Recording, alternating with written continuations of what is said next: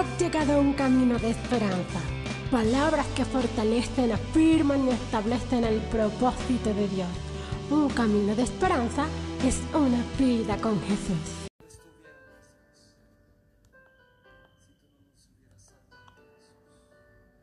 Damos gloria a Dios en esta hora y damos gloria al Dios Padre, al Dios Hijo y al Dios Espíritu. Y damos gloria a Dios por este nuevo día, por esta nueva oportunidad que tenemos de presentarnos delante de su presencia y poder exaltar y glorificar su santo y precioso nombre. El propósito de Dios siempre ha sido que lo conozcamos, que podamos nosotros caminar con la claridad en nuestro espíritu, nuestra mente, en nuestro corazón, de saber quién es Dios, lo que Él ha hecho por, por su creación, por toda la humanidad. Y en el Evangelio de Jesús, según San Juan, podemos encontrar la descripción de ese Dios todopoderoso, de ese Dios creador de cielo y tierra, del propósito de nuestra existencia. Y la palabra de Dios en el Evangelio de Juan, en el capítulo 1, en el verso 1 dice, en el principio era el verbo, y el verbo era con Dios, y el verbo era Dios. Su palabra dice que cielo y tierra pasarán, pero su palabra, el verbo, nunca pasará.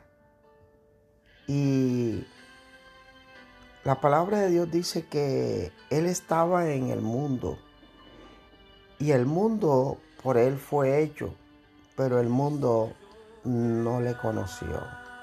Mm. El mundo no le conoció y aún el mundo hoy en día no le conoce.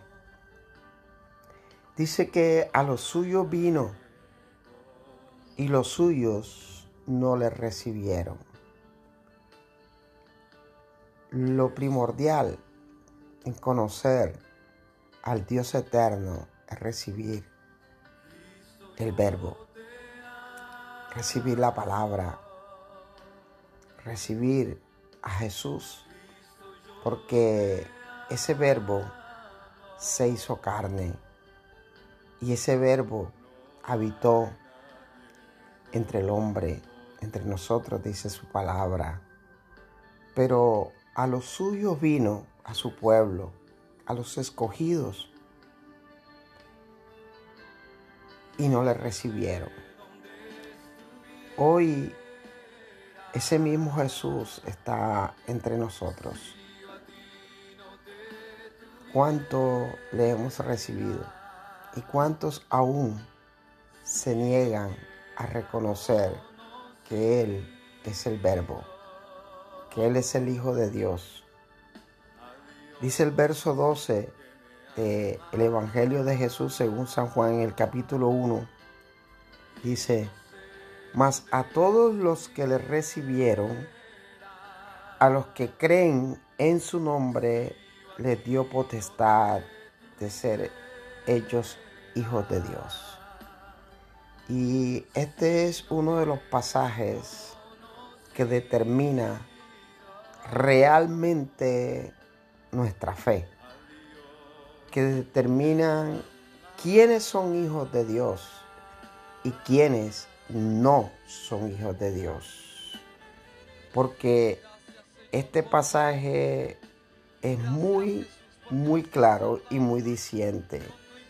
Y dice, mas a todos los que le recibieron, a los que creen en su nombre, le dio potestad de ser hechos hijos de Dios. ¿Quiénes son hijos de Dios? Los que hemos recibido a Jesús como Rey, como Señor, como suficiente Salvador. Los que creemos que Dios le dio nombre, sobre todo nombre, de lo que se nombra en los cielos, en la tierra y debajo de la tierra. A esos, a esos específicamente, fue a los que se les dio la potestad de ser hechos hijos, hijos de Dios, hijos del Altísimo, del Rey de Reyes, del Señor de Señores. Así que recibe a Jesús, confiésalo como tu Rey, como tu Señor, y entonces serás hecho hijo de Dios.